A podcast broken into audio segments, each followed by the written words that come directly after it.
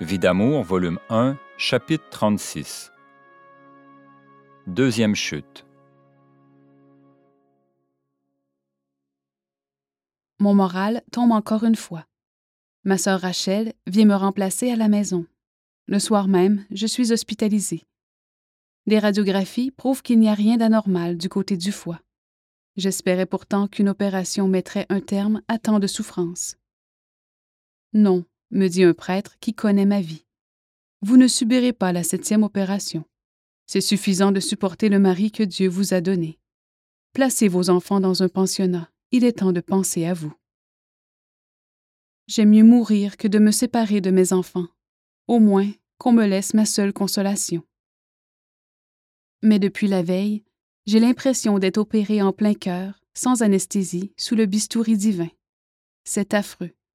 Seul dans ma chambre, en face de mon Jésus crucifié, je regarde sans voir. La vie ne me dit rien de bon. Que valent toutes ces souffrances, ô mon Dieu? Pourquoi, Jésus, n'es-tu pas un peu plus délicat pour moi? Que de délicatesse tu recevras plus tard, mon enfant. Aie confiance et pardonne toujours, me dit Jésus. Alors que je suis bouleversée, j'entends intérieurement, pour la première fois, bien nettement la voix du démon. Rends-lui l'appareil, fais-le souffrir, accepte les invitations qui te sont faites, tu ne souffriras plus. Ah mon Dieu, ma pauvre nature accepterait bien de faire expérimenter à mon mari l'acuité de ma douleur, mais t'offenser par cela, je ne veux pas. Alors, je me souviens de ces soirées de danse où j'accompagnais mon mari. Je me souviens de ces paroles qu'on me soufflait à l'oreille. Tu es toujours seul. Ton mari ne s'occupe pas de toi. L'ennui doit se faire sentir. Sors un peu. J'aimerais bien te rencontrer, tu sais. Feignant de ne pas comprendre, je disais L'alcool te fait dire des sottises. Tu as une si bonne femme. Tu as eu du goût pour la choisir. Aussitôt la danse terminée, mon partenaire se dirigeait vers sa femme et l'enlaçait affectueusement pour la danse suivante. Dieu seul sait si j'en ai reçu de ces paroles en sourdine. Chaque fois, je donnais un élan vers une vie plus pure, et l'épouse était plus aimée. Même si je revenais à la maison à quatre heures du matin, je restais alors à jeun afin d'aller communier. Je ne parvenais pas à dormir tellement j'avais faim. Mais je sais la valeur d'une communion et je ne voulais pas la manquer. Comme on ne trouve rien physiquement qui puisse être la cause de pareilles réactions douloureuses, une infirmière me signale de faire attention, car je pourrais être malade imaginaire, ce qui me fait sourire. Comment pourrait-elle comprendre, elle qui n'a pas souffert? Et dans tout cela, je ressens toujours cette force mystérieuse qui me soutient, à tel point que les médecins ne comprennent rien à mon cas.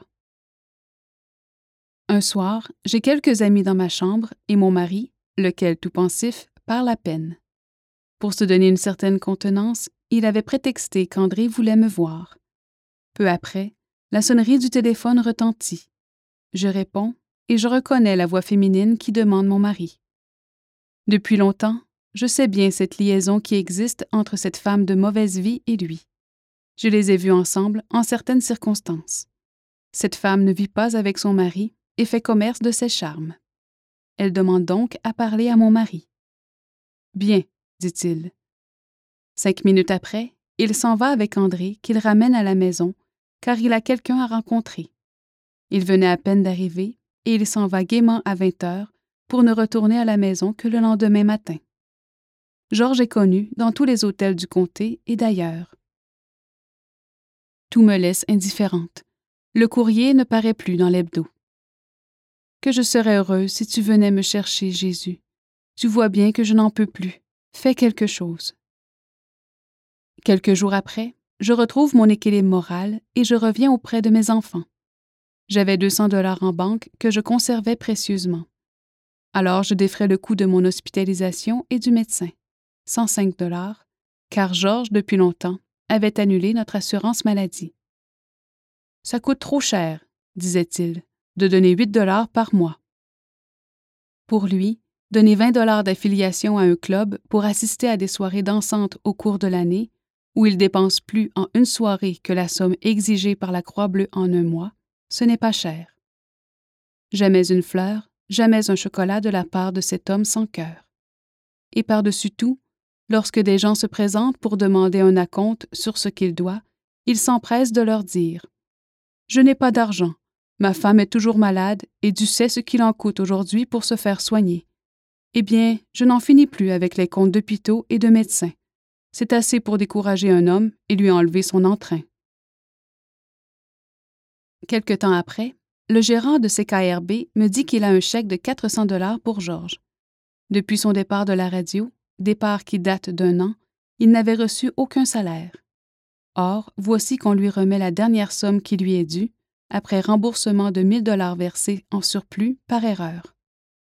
Aussi, je demande 20 dollars à Georges pour payer les choses urgentes, le lait, etc. J'en ai besoin, me dit-il.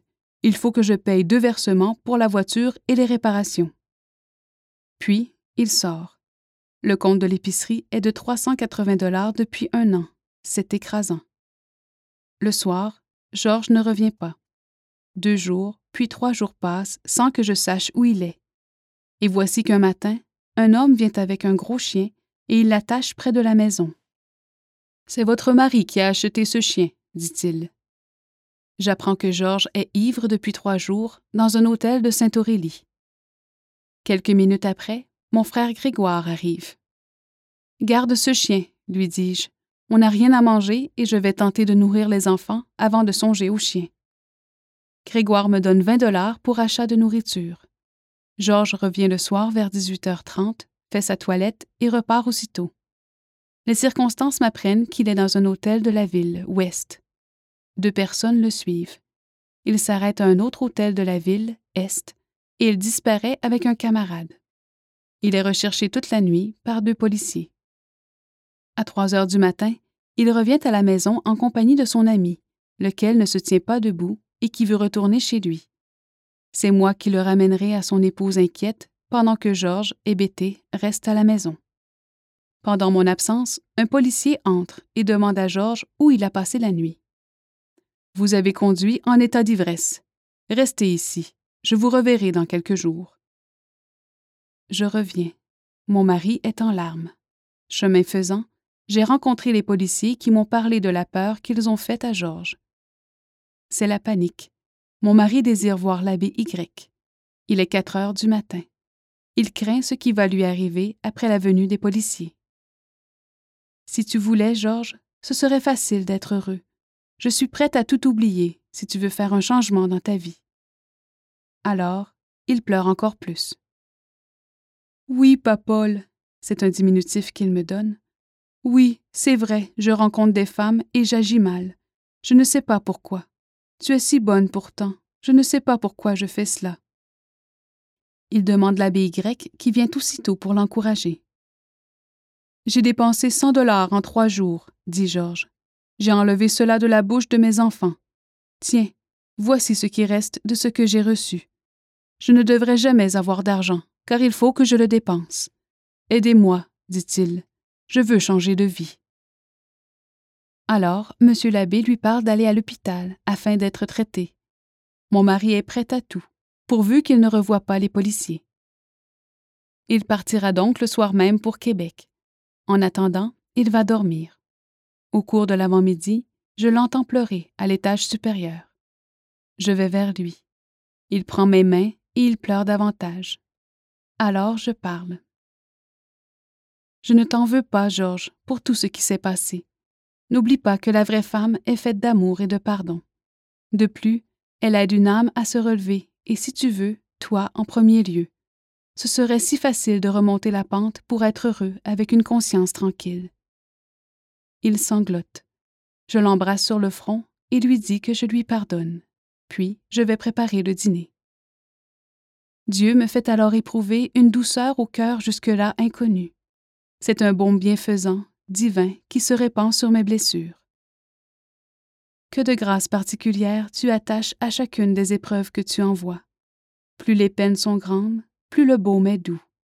Je ne regrette rien de mes souffrances qui me valent un tel bienfait. Tu me fais expérimenter des tortures, puis tu me fais goûter à des charmes divins. Comme ta sagesse est infinie. Je te remercie pour les épreuves et je te remercie pour les douceurs.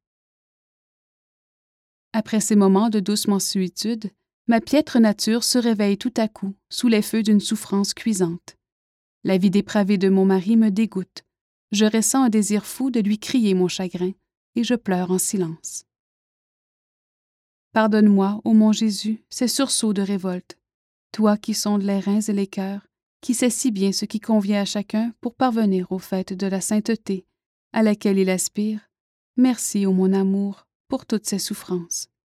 Je préfère l'infidélité de mon mari au blasphème, car alors ceci provoquerait ton courroux, et j'en souffrirais moins, tandis que l'infidélité m'atteint en plein cœur. Je suis donc le réceptacle douloureux qui compense pour ses fautes. Puisses-tu, ô mon amour, lui ouvrir les yeux, afin qu'il ne t'offense plus. Alors Dieu me donne un cours de spiritualité. Tu constates, mon enfant, que je connais mieux que quiconque le creuset de la souffrance par lequel doivent passer les âmes pour atteindre à la sainteté. Malheureusement, il en est bien peu qui acceptent et se soumettent. Chacun voudrait égoïstement choisir sa croix. Vois cette femme qui exige que son enfant ne soit jamais malade. C'est sa prière et celle de l'enfant tous les jours. Eh bien, cette femme jette une barrière entre son enfant et les choses spirituelles qui ne lui seront jamais connues. En plus, cette barrière s'étend à d'autres domaines, et cette femme souffre plus d'avoir un enfant fermé à toute chose que des quelques maladies qui auraient pu survenir. Si tu savais en plus, mon enfant, comme les hommes sacerdotales me font souffrir. Mes prêtres s'occupent trop du domaine temporel et négligent le bien spirituel. On construit des temples religieux magnifiques, sous prétexte qu'il n'y a jamais rien de trop beau pour le Seigneur, et on néglige le temple de l'âme qui doit être ma plus belle demeure. Et que fait-on de mes pauvres qui souffrent tant? Malheureusement, ceux qui donnent sont bien reçus, alors que mes pauvres sont délaissés. C'est l'orgueil qui mène et on ne s'inquiète pas des gens honnêtes qui sont égorgés et qui ne peuvent plus donner. D'où provient cet argent? Mon cœur saigne douloureusement et il me faut des âmes victimes qui souffrent en compensation du mal qui se fait. Quand donc les âmes sacerdotales iront-elles vers la brebis égarée pour la ramener au troupeau déjà tellement dispersé? Le départ de mon mari pour l'hôpital m'apporte un soulagement. Mais la plaie est là, et chaque fois que quelqu'un m'affirme l'avoir vue avec une femme, c'est le glaive qui s'enfonce plus profondément dans mon cœur. Et c'est en ces douloureuses circonstances que, pour des raisons majeures, on me demande une photo récente. Je dois me prêter de bonne grâce à ce désir exprimé plusieurs fois. Je n'ai pas tellement le cœur à rire, et ma souffrance que je veux dissimuler perce cependant, vite décelée par un œil exercé.